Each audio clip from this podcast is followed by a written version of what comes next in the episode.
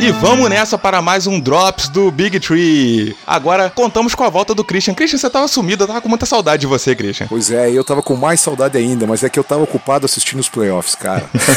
e falando em playoffs, né? Eu quero falar da série que foi mais surpreendente não pelo resultado, mas pelo que aconteceu durante toda a série. Golden State Warriors, o primeiro do Oeste, contra Los Angeles Clippers, o oitavo. Os Los Angeles Clippers surpreendeu a gente, Bamondes? Fiquei totalmente surpreendido pelo grande desempenho aí do Los Angeles Clippers frente ao franco favorito ao título aí Golden State Warriors. O jogo 1 não teve muita surpresa, né? Foi 121 a 104 para o time da casa, Golden State. O Curry fazendo a melhor atuação dele na série com 38 pontos, 15 rebotes, 7 assistências, quebrando o recorde, né? Ultrapassou o Ray Allen e se tornou o maior pontuador de bolas de 3 da história dos playoffs. Perfeito, só que a gente já percebeu aí a força dos Clippers com o, o desempenho do Lou Williams saindo do banco aí, 25 pontos, o Harrell também com 26 pontos, o Clippers jogando tudo que podia para poder ter chance de ganhar. O placar final meio que não mostra o, a tensão que foi durante todo perfeito, o jogo. Né? Perfeito, né? perfeito. E o Kevin Durant, Christian, ele ficou no jogo ou entraram na mente dele? Ah, entraram na mente. Aí o Patrick Beverly conseguiu dominar a mente do Kevin Durant. Só que isso, né, ele pagou caro nos jogos seguintes. Mas nesse primeiro jogo ele conseguiu e conseguiu que fossem os dois excluídos, né? Pois com é. duas faltas técnicas. Só essa ação em si já foi o suficiente para eu comemorar no jogo. eu nem comemorei tanto a derrota dos Clippers, mas só a exclusão do Kevin Durant naquele momento ali me deixou radiante, cara. É, deixou, deixou com gostinho do que tava por vir, né? E o jogo 2? No jogo 2 aí, né, o nosso bravo Clippers conseguiu vencer e aí veio aquela famosa frase: "Estão deixando a gente sonhar". Eu, enquanto desenvolvedor, sempre sofri muito pelas coisas que o Steve Ballmer fazia, mas foi a primeira vez que eu comemorei junto com ele.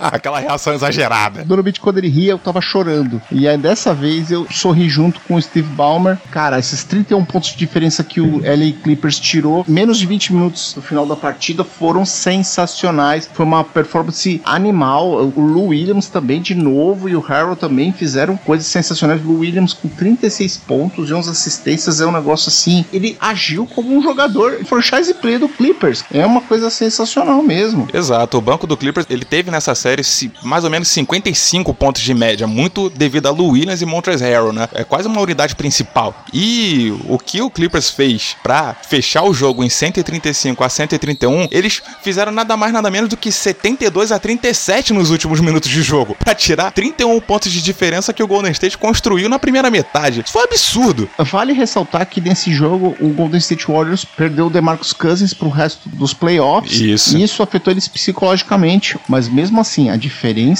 do que aconteceu nessa partida não se explicaria só pelo fato do DeMarcus Cousins. É, para tirar uma diferença desse tamanho, alguém tem que jogar muito bem e outro tem que jogar muito mal. E foi o que aconteceu nesse jogo. Então o Golden State caiu muito de produção e o Clippers teve uma atuação magnífica. E aí eu volto a dizer, quando saiu o DeMarcus Cousins e a gente tirou essa diferença, eu pensei, estão deixando a gente sonhar. E a gente tem que tirar o chapéu muito pro Doc Rivers, né? A gente passou a temporada inteira falando de outros técnicos que se destacaram com todos os méritos, o Budenholzer no Bucks, o Nurse no, no Raptors, mas o trabalho do Doc Rivers, você tem que tirar o chapéu porque ele fez. Nossa senhora, o final do jogo, pegaram um videozinho da conversa dos vestiários e o Doc Rivers falou: Nós somos baratas, eles vão tentar matar a gente, mas nós vamos continuar vivos. Nossa senhora, até arrepiei. Foi sensacional tudo que aconteceu ali, se ele não vai concorrer, porque os outros técnicos têm peças e ele, desde a metade da temporada regular, tá sem peças nenhuma. É como se ele estivesse jogando com o Garbage Time todo o jogo. Mas a gente esperava uma vingança do Warriors, eles não iam deixar barato e realmente não deixaram. Veio o jogo 3 com 132 a 105 pro Warriors. Isso em Los Angeles. Com 132 a 105, os Warriors mostraram que eles são realmente quem eles são. Um time muito difícil de parar. Que se você não tem um Clay Thompson jogando bem, tem Curry jogando bem. Se o Duran não joga bem, ou até o, o Draymond Green joga pra caramba, cara, é muito difícil parar esse time. E aí nesse jogo eles mostraram que realmente é quase impossível parar os caras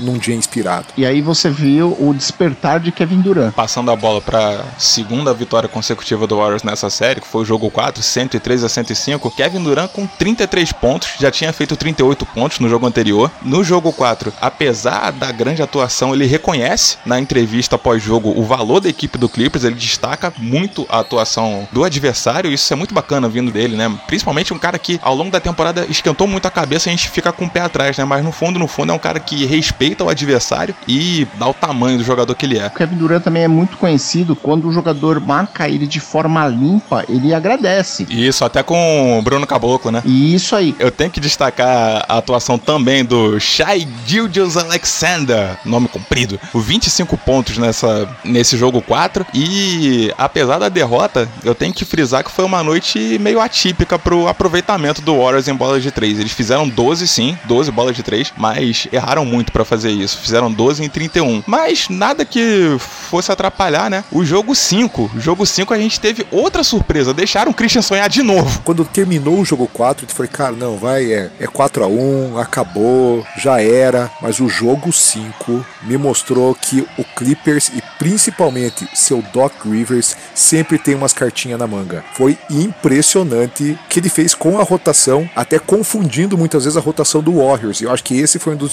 diferenciais desse jogo. Verdade. Mais uma atuação excepcional do Lou Williams e outra também do Motors Harold também. Eu vi de novo lá o Balmer agradecendo e tal. Ele falou que ele não acredita em tanque. Isso acho que de alguma forma chega na equipe, através da forma como ele passa isso pro Doc Rivers. Ou seja, a equipe acredita que eles não são simplesmente desperdiçáveis. Eu não vou, sabe, eu vou, vou morrer atirando. E nesse ponto, eu acho que isso afetou essa performance deles. Vocês sabem que eu até tive um momento devaneio aí, sonhando com uma possível vitória no sétimo jogo do É, Clippers, todos né? nós, todos nós. Você vê que eles conseguiram ofuscar a grande atuação de novo, né? Repetitivo, mas de novo. Kevin Durant derramou 45 pontos nessa noite. Ficou 41 minutos em quadra pra conseguir essa façanha. Mas Lou Williams, Montrezl Harrell e até o Gallinari. Gallinari tava sumido nessa série, apareceu nesse jogo 5 pra ajudar Los Angeles Clippers a fazer 129 a 121. E o Pat Beverly também, ele não é só um marcador, ele também apareceu com bolas de três muito importantes, terminou a partida com 17 pontos, 14 rebotes, duplo-duplo pra ele. E vale ressaltar o seguinte: o Kevin Durant com 45, Curry mais Thompson fizeram 46. E isso deu mais de dois terços do time do Warriors. Ou seja, tanto o banco quanto o resto do time quase não produziu. Esse foi o problema desse jogo 5. Mas o que que é problema pro atual campeão, né? Veio aí o jogo 6 e deu a lógica, né? 129 a 110, Golden State avança para as semifinais, com Kevin Durant fazendo uma partida absurda, com 50 pontos, a maior pontuação dele na carreira em playoffs, sendo 38 dos 50 no primeiro tempo. Empatando com o Charles. Exato. Esse jogo eu também tinha aquele fio de esperança, mas eu te digo que ele acabou no primeiro quarto. Quando eu vi o jeito que Kevin Durant tava jogando, eu falei: esse cara tá imparável hoje. A galera tentava marcar ele de perto, mas de muito perto. Cara, Galinari tentou dar uma bola de três, mas um pouquinho pra esquerda, do meio do garrafão, que o Galinari veio voando. Cara, o Kevin Durant simplesmente ignorou. Não tocasse. Eu vi umas imagens, cara, da marcação em cima do Durant e o quanto o braço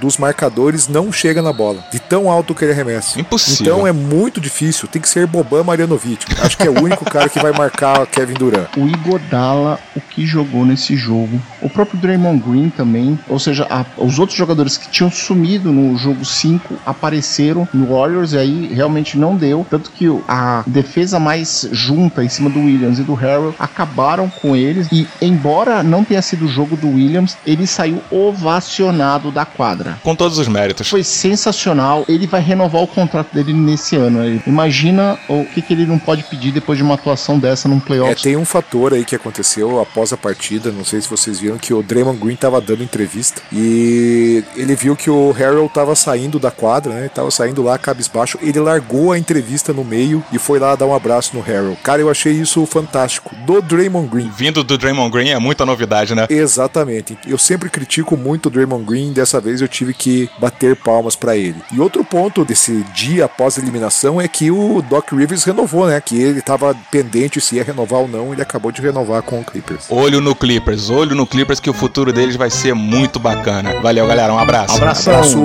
valeu!